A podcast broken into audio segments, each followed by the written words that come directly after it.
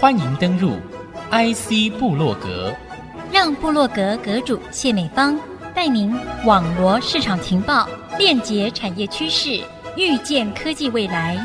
请登入 IC 部落格。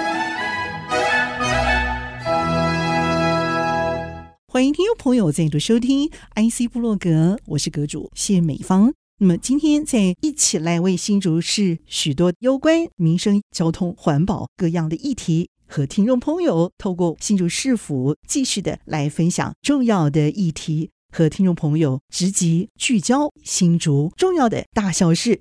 和听众朋友分享的是我们的新竹市政府交通处倪茂荣处长，和听众朋友好好的来分享。各位听众，大家好。啊，我是新竹市政府交通处的处长倪茂荣。处长，每天我们都跟您息息相关的在脉动哎，因为你管辖的这个交通啊，真的是我们新竹居民啊这个生活之恶啊。处理得好的话，哇，这个交通顺畅，真是觉得说就一句话可以说是景气不好了吗？所以交通特别的顺畅，特别休假的人多，这个上路的交通车流量就显得少。诶，当然不是这样子嘛。我们很希望的是知道，就是说这个交通流量如果控制得的好话，诶，我们今天所有的事情好像就非常非常顺，对不对？对，什么事都可以做好。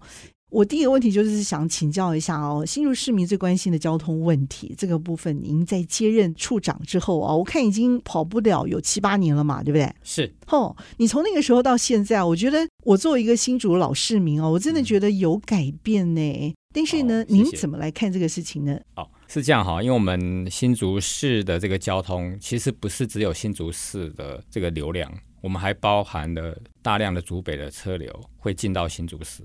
那主要是因为新竹市有一个科学园区，那这个科学园区呢，不断的在扩建长大，从最早期的这个六七万人，到现在的交通量，早上要进园区的流量已经到了十四万辆，包含汽机车吗？对，那这个也是从业人员的一个数量。目前园区的从业人员将近快十五万，而我们去做流量调查的时候，我们也发现，大部分就是一台摩托车是一个人骑，或者一台车就是一个人开，嗯基本上就是一人一车的一个状况，所以导致于我们的这个道路的容量是不太够的。而且在这十几年来，其实增加的道路的面积幅度非常有限，也是原有的道路。嗯、那车辆呢是不断的一直在增加，需求也不断的在增加。当然，这有一个很大的一个盲点啦，就是大新竹地区并没有一个比较完善的大众运输系统，就变成大家一定要开车自力救济。那这个开车的状况就会，当所有的从你的居住地。汇集到干道的时候，大家都是汇到干道上。那干道的流量一暴增之后，就会产生很多的延滞。那一旦这个干道的车辆过多的时候，就要变成要在每个路口要做红绿灯的一个管控，就牵涉到哪一个方向放得多，哪个方向放得少。那这个部分呢，呃，我们就会去做一些调控。哦，我们上班，孩子上学，所以第一个送的一定是一批孩子们下车，沿路你知道接送。一路下来啊，老实说，我到上班的时候塞车的话，可能我一两个钟头才能够上到我自己的班，这是最严重的时候。这样的一个情况，加上您所说的，可能一车只有一人这样的一个情况来看的话，加起来真的这个问题还蛮严重的。你们做了一个交通流量的管控，应该就是在这这些尖峰时段啊，能够做一些的分配。如果说没有很好的大众运输工具的话，怎么样在整个灯号秒数的控制上，让这个交通流量在最尖峰的时候一路绿灯啊、您是用一个专有名词叫做连锁号制这样的一个政策来执行的话，这可能会对于这种上下班通行的民众疏解拥塞的状况，其实是比较容易加分的，对不对？对，我们以前在做红绿灯管控哈，会给他一个固定的一个时间表，他要亮什么灯。其实是最早的方式，后来发现这个方法不太管用了。这也是电脑管的嘛，对不对？对，最近我们就把它换了电脑系统，把这个所有红绿灯就由电脑来管，然后通过网络的连线，然后用光纤网络连线去连接所有的红绿灯。那我以慈云路来讲好了，慈云路是贯穿竹北到科学园区。那从自强南路、光明六路这个路口开始，一直到我们慈云路跟光复路，一直进到园区的园区一路跟新安路这一段，其实总共有二十几个路口哦，全部这个大大小小红绿灯现在都是串在一起的。那这个串联就透过网络啊去把它做串联，控制它的亮灯的节奏以外，最重要的是我每个路口跟路段中间，我们都有设置这个 AI 的摄影机，还有所谓的 VD，就是车辆的一个侦测器，它会去算车流，就是我在这个路段中有多少车会通过，然后呢，这些车从某个路口到某个路口，每一个路段它花了多少时间。然后这些参数就会回到我的电脑里面，那我有一个程式去算它，说，那我现在应该用哪一个 timing table，就是用哪一个十字计划表去挑出那个适合的十字计划表，再传到我路口的每一个路口的控制器，让他们跑一样的这个时间序，然后让干到的跟知道的在流动上会更快速。那我用这个周期的分配，让每一个时段呢都最佳化。那希望每一部车、每个车队从开始整队之后，它可以通过最多的路口，然后每一个路口可以通过最多的车子。这种做法叫做智慧交控。然后更重要的是，当我的干道车子排掉一阵子以后呢，我必须要算出，知道要通行的时候，它还有空间能够汇入到干道里面。嗯，然后下一个干道的绿灯时序开始的时候，他们又可以跟着这个干道的车队一起进入园区。嗯，那因为这个竹北跟我们新竹进来的车辆，其实竹北进到新竹之后，新竹只是到园区的中间点。对，所以我们的汇集量不是只有我新竹的车子，我还有竹北的车子。所以以慈云路来讲。一个早上尖峰时段要进入园区的车辆，每小时将近要四千多辆，大三千五百辆左右的车子要通过，这个量其实是很大的。那以尖峰的周期来讲，它将近有三百秒。那我们已经给了慈云路将近有两百秒的时间。那这个剩下的时间，我必须要给新竹市的支道去汇入主干道。三百秒的意思是说，我这个绿灯可以走五分钟的意思，是不是？哎，就是这三千步的车，呃，我一个十字路口有四个方向。那我这四个方向，除了干道双向一起走，我给他两百秒以外，我还要分配这个干道要左右转，左转到知道的时间扣掉，可能只有二十五秒或三十秒，剩下的时间就留给知道。那知道只剩下一百秒左右，那知道可能有两方面要转，那还有有时候可能我要把它做一个所谓的早开迟闭，比如说行人要走，哎，行人早开。好，那或者说我先让它左转，或是先让某一个方向先轮放，这样子的话就会在这个时间上的方向做切割。那这样切割的情况，我必须要配合上下游路口的顺序.让他们每一辆车子经过路口的时候，它都是遇到绿灯。但其实，在细部的安排上，每一个方向都是连续的。所以我上班的时候我比较容易遇到一路绿灯嘛，因为我主干道我放的时间是两百秒嘛，比较长，对，对不对？对。那你知道我有时候会遇到一个情况，就是一路都在等红灯，碰到那种比较差的交控情况，就是说我好不容易等了绿灯亮了，然后我到下一个路口，结果又是红灯。我又不是那种爱闯红灯的人，如果这种东西设计对爱闯红灯来说，我觉得才有用嘛。那为什么要这样惩罚我？我的感觉是这样。哦，第一种就是这个不是你们啦，我是说在别的地方，我的确有碰到这样。也会遇到，就是说，当你遇到的是短周期，就是我周期不是放那么长，因为我周期要长。假设我的绿灯时间有一百五十秒或是两百秒，那么你就可以在一个定速的情况下，你可以连续过好几个红绿灯。但是有一种状况，就是假日时段或夜间时段，或是离峰时段，我们会把那个周期调短一点。可能我从三百秒会只缩到剩一百五十秒，甚至只剩一百秒。当我周期缩短的时候，每个方向的时间也会缩短，所以你能够一路绿的穿越的这个时间段就缩短了。所以如果接坡比较大，就会造成一个状况，就是哎，你好像每个红绿灯都遇到。这个是另外一个思考，就是我们在离峰时段，我们不希望每个路口都等太久。OK，这种第一种方式。第二种方式是有些干道的车速非常的快，往往就是一路绿的时候，它就会超速，而且开得非常快，甚至不礼让行人。所以我们另外一个策略就是让它每一个红绿灯都停，让它降速，就是让它不要开这么快。有时候为了赶新闻跑脱，你知道吗？所以真的是被认为是那种一路要闯红灯的人，所以我就真的被惩罚到了。有时候是这样的。练习试试看，就是你在市区开车的时候，你保持时速四十公里，你会发现你可以过很多红绿灯。这个是市区的时速嘛？对对，对。那如果说你都开五六十，你就很容易遇到红灯。就是说，我们希望定在一个速度下，那我们是红绿灯是会续进的。我们在规划上有一个叫绿宽带的一个设定，嗯、那这个就是用电脑号控去算出你在时速多少的时候，我会尽量让你通过最多的路口。所以这是一个诀窍，对不对？时速四十在市区开车，你会发现一路绿的情况，其实几率是比较高的，不是幸运之神，其实是电脑做的啦。对，我们有算过了。嗯就是我们会把红绿灯可能一路会有二十个路口，那我们会把它分成四个群组，每一群有五个红绿灯，我把它设成同一个灯号，然后群组之间再去做连接，那这个整个系统就会比较好控制，比较好管理。我们节目其实非常的精彩，但需要休息一下，休息片刻，稍后回到 IC 部落格。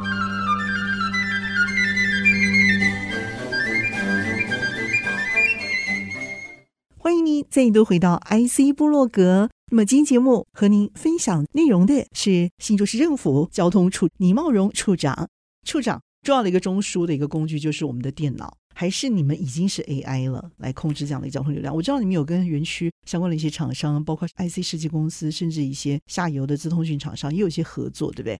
目前 AI 的做法。我们都是用侦测器的方式，哦，所以真的是 AI，真的是 AI，就是侦测器。那目前正在做的路口是公道五路跟公道五交流道，因为这个路口有一个状况，就是早上它要从市区往竹北方向往北的这个匝道的车流量的左转非常的高。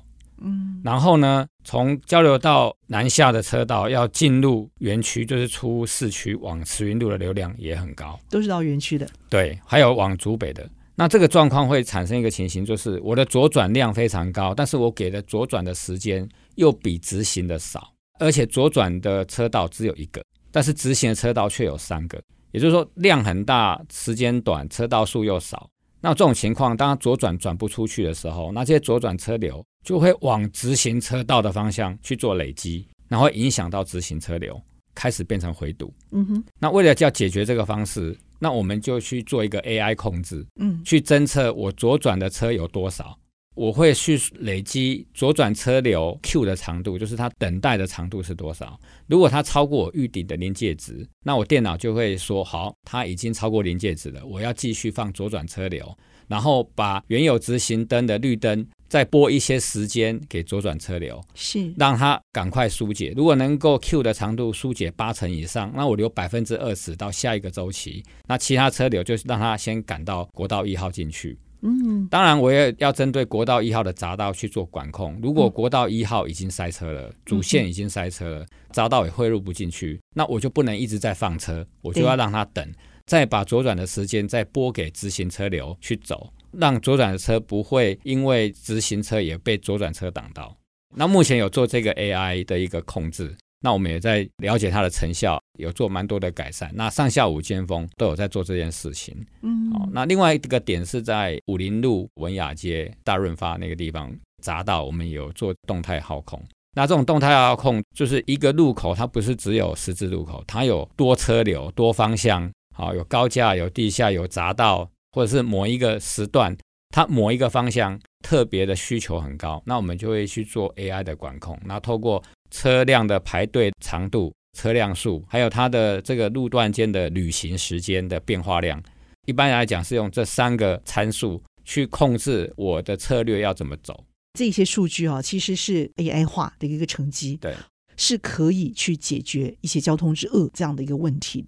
老实说啦，塞车的情况是有改善，可是民众在赶时间的时候，我就是过不去，我还是会忍不住要骂。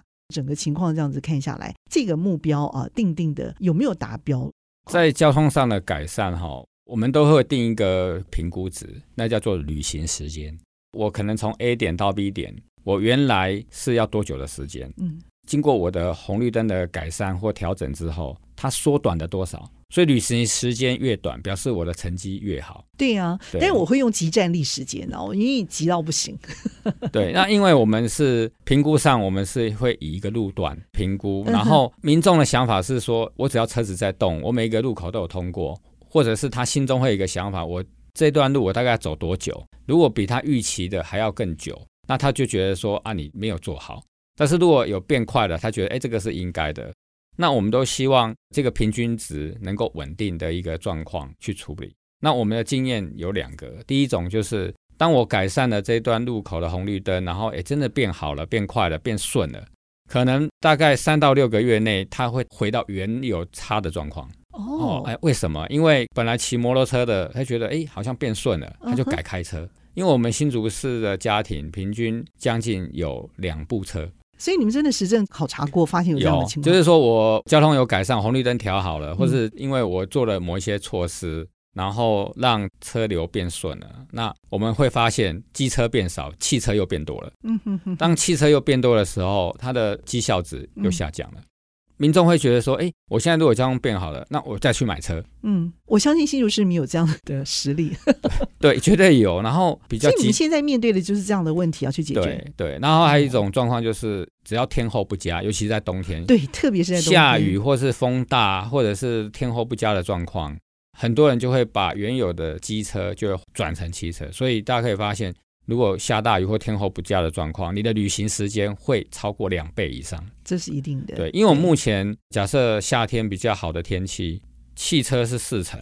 机车是六成的比例，那这个跟我们新竹市汽机车的这个持有率的比例是一样的。哦，是正比，而且是一模一样，是一模一样的。但是如果下了雨呢？两个交换。哦，两个交换就是汽车会到达将近七成，天后真的很糟糕，对，就会变成大家都开车出来，那是。这个时候呢，流量就会因为车子的关系。因为我容量有限，就会变成通过不了这个路口，嗯、那它就会开始往后堆积。嗯、但是下一个周期又排不掉，再堆积，嗯、所以就一直回堵出去。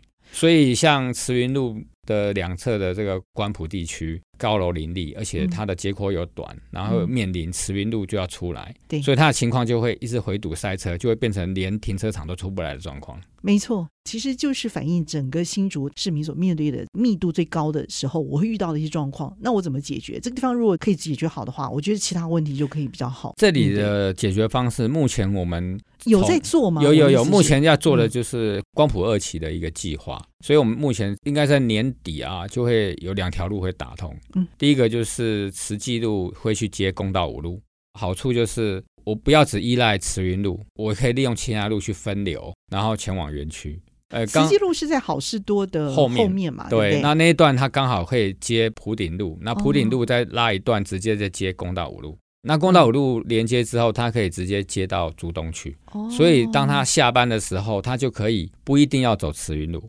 他可以走公道五路，直接回到竹东。哦，然后去接新农路。这一段路如果能够通的话，对下班的一个情况是可以改善的。不论是到竹北或到竹东，我都一定要走公道五那一段，对不对？对。但是呢，你们现在是在好事多向竹东那个方向的道路，在接通开通另外一段新路，对意思是这样？对。那这个做法就是我们双管齐下，第一个就是我的红绿灯管控要有效率啊。当我的效率达到极限的时候，接下来就是要开辟所谓的新辟道路，那就是分流。不希望所有车流都是只走一条路，慈济路接公道五路这条路通了之后，大概在年底可以让慈云路的压力往竹北方向或竹东方向可以减低，它就可以让这些车流直接透过慈济路去接公道五路回到竹东，然后甚至去接到兴隆大桥回到竹北。尤其对于这个琼林竹北一带是有很大的帮助，在下班时候。嗯、是。那还有一条更重要的，就是高铁桥下道路三期。那这条道路是从兴隆大桥下来接公道五路之后，再开始从公道五路跟兴隆大桥的接点呢，接到园区的三期，就是例行路。嗯、这个道路所有的路权后通的？呃，年底，哦、目前是由营建署北区工程处在施工。嗯、那完成之后呢？所有竹东以及原来走光复路、中心路来的竹东的车流或竹北的车流，它就不一定一定要走光复路，甚至也不一定一定要走慈云路，它可以透过这条路直接进入园区三期，完全不用再走介寿路。分流的量其实它很大，它的路宽很大，所以它几乎可以分流掉从竹北跟竹东来的车流，会再分流三分之一。那分流之后，慈云路的这个车流量压力会减少。那我的车流量如果不要这么高，我的红绿灯的周期我就可以不要这么长，大家就不会等这么久，效率就会可以提高。主干道任督二脉就是光复路、平行的公道五这两条路。对，那你年底会开通的新路，主要就是垂直嫁接通过这两条主干道的，是吗？呃，对，我们讲东西向好了，东西向就是光复路跟公道五，但是南北向就是慈云路跟高速公路，还有新农路。但是新农路接完下来以后，并没有直接的路可以再通到园区。所以，我们现在就再加一条路，就是把新农路跟园区三期去把它连起来。这样子，本来只有走高速公路跟走慈云路的车流，可以多一条路转移到新农路去接这个园区三期的高铁桥下道路，直接进园区，而且直接闪过新竹市。那这样子就可以，本来两条路就变成三条路，然后就可以分流三分之一的车流到另外一条路去。那这样子的车流量的数量就减少，那我的容量就会多出来。那我红绿灯的管控。就可以不要把周期拉这么长，是。那红绿灯就可以不要等那么久，那大家变换的速度就会快一点，那车流的累积也不会压力这么大，Q 的长度这么长，那塞车的状况就不会产生，是。那就是透过分流的方式去处理。那新辟道路跟红绿灯的管控效率，这两者就是要互相的去搭配，分流三分之一的数量之后，那我们也希望所有的红绿灯的管控可以减少三分之一，相对的这个数量，我们希望能够让。塞车或是等待的时间或延滞的时间也能够相对的减少，嗯，对，因为车流减少了，反映到了就是我的红绿灯，对，那我就可以红灯不要开那么久，绿灯也不要开那么久，把周期缩短，那大家等的时间就可以慢慢的变少。换句话说，我上一趟班塞车加进去可能四十五分钟、三十分钟的话，我这样有可能会缩短到二十分钟到三十五分钟，有可能，有可能，听起来是还不错。我们等着看年底嘛，对不对？对。好，那我们现在有多一条路出来，我们一定要让民众知道说有多一条路。民众的状况是这样，他每天上班他是走固定的路，那你要他改变另外一条路，其实他是会有存疑的。所以我们会做区域的分配，比如说你是住琼林的，哎，那你是不是走兴农路的高铁桥下道路？你是住竹北的，那你两条都可以选择。那你如果住新丰湖口的，那你是不是可以走慈云路？或者说你有其他的路，我们希望依区域去分配你走的路径。了解。但是民众可能他需要一段很长的时间去 try error。我今天走这 A 条，第二天走 B，第三天走 C，然后轮着走，他会发现哦，可能走哪一条对他比较快速或有利。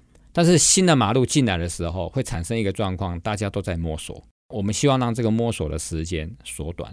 于是我们就会在主要干道上会布设一些所谓的电子资讯看板，像 CMS 之类的。那我们常常开高速公路会告诉你从哪里到哪里还有几分钟。这种道路资讯其实就是透过我们路上的侦测系统去算出你的旅行时间。那我们会在这三条马路的干道上就会去告诉你说，走哪一条路是几分钟，走哪一条路是几分钟，走哪一条路是几分钟。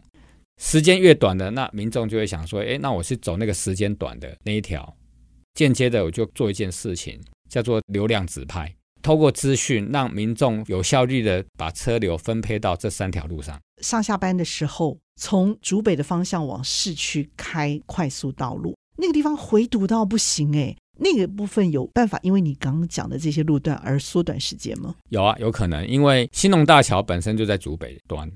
高铁的这个桥的旁边，如果这条路通到园区之后，那很多的车流就会进行转移。那转移之后，相对的慈云路的流量就会下降，塞车的情况就会减少。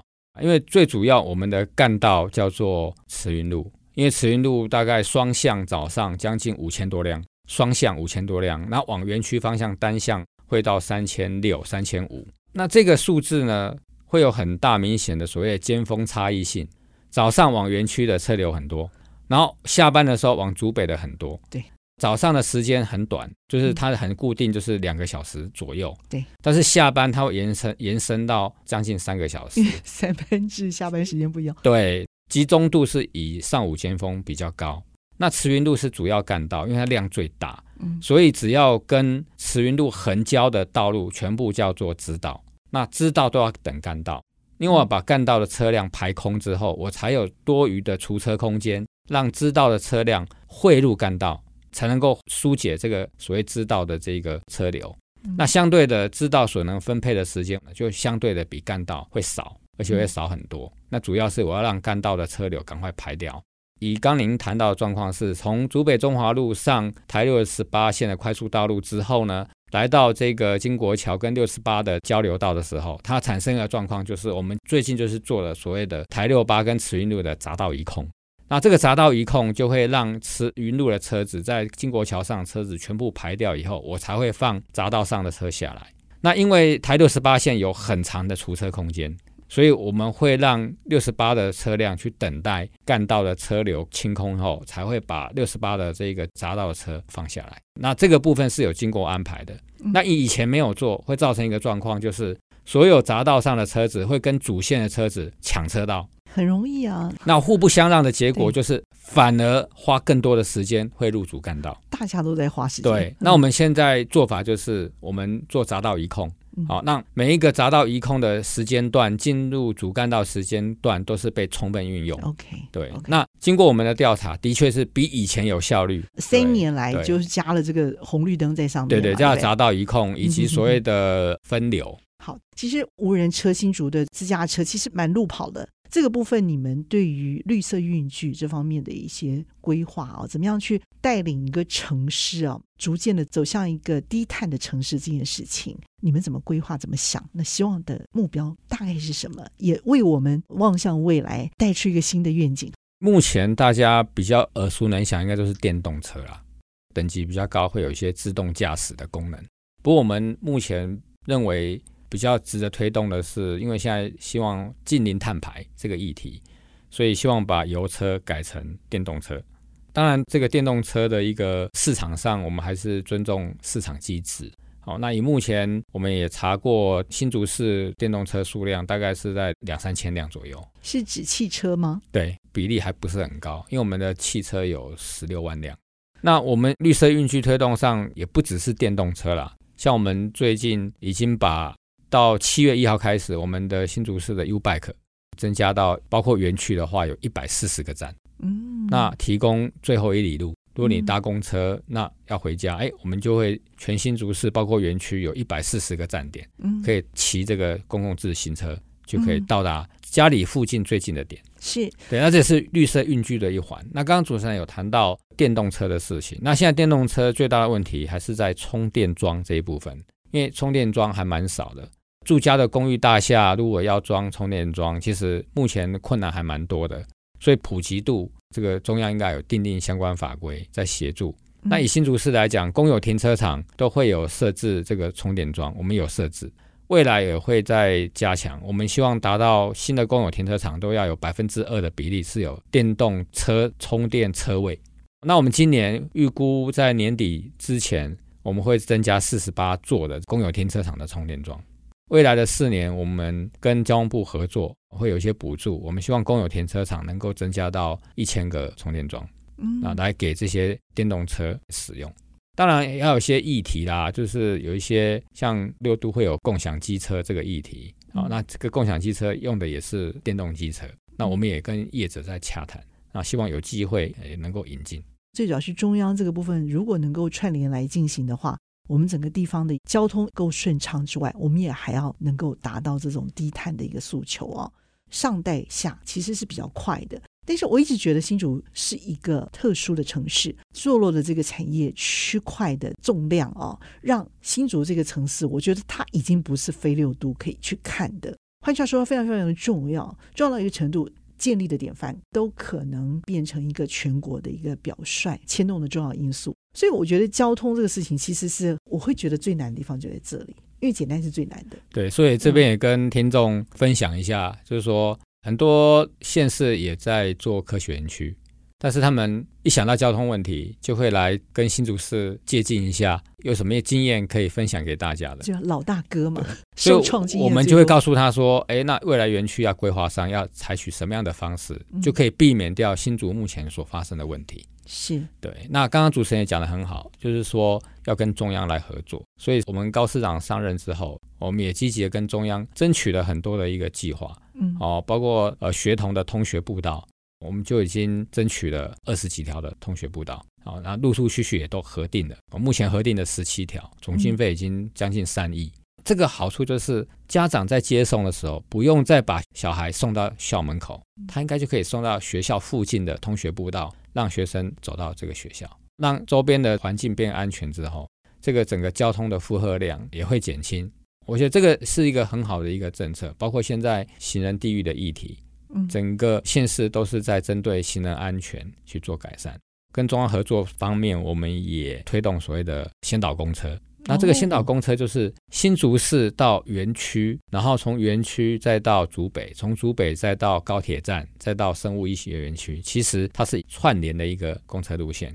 以目前来讲，市区公车没有到科学园区的路线。没错，而且你讲的是指竹北的生医园区嘛，对不对？对，嗯。那我们未来这条路线开辟之后，从旧城区一直到青交大。然后进到交大的校园，哦、然后直接到这个科学园区，然后从科学园区再到竹北，然后到高铁，然后再到生物医学园区。这条路线串起来之后，嗯、我们使用的就是电动公车。嗯、哦，那这个电动公车如果能够使用，我们也会公车的一个智慧站牌也会设进去。嗯、民众在等车的时候，不只是用 APP 可以知道公车的动态，嗯，车站牌上面也会显示公车多久会到。它在哪里？那我们希望把这个低碳的电动公车也导入这个新竹市。那这个案子我们已经跟交通部申请了，最快什么时候可以实施？我们希望明年初能够把这条路线来启用。OK 啊，那业者的部分我们都已经谈好了，那就等交通部的一个审核。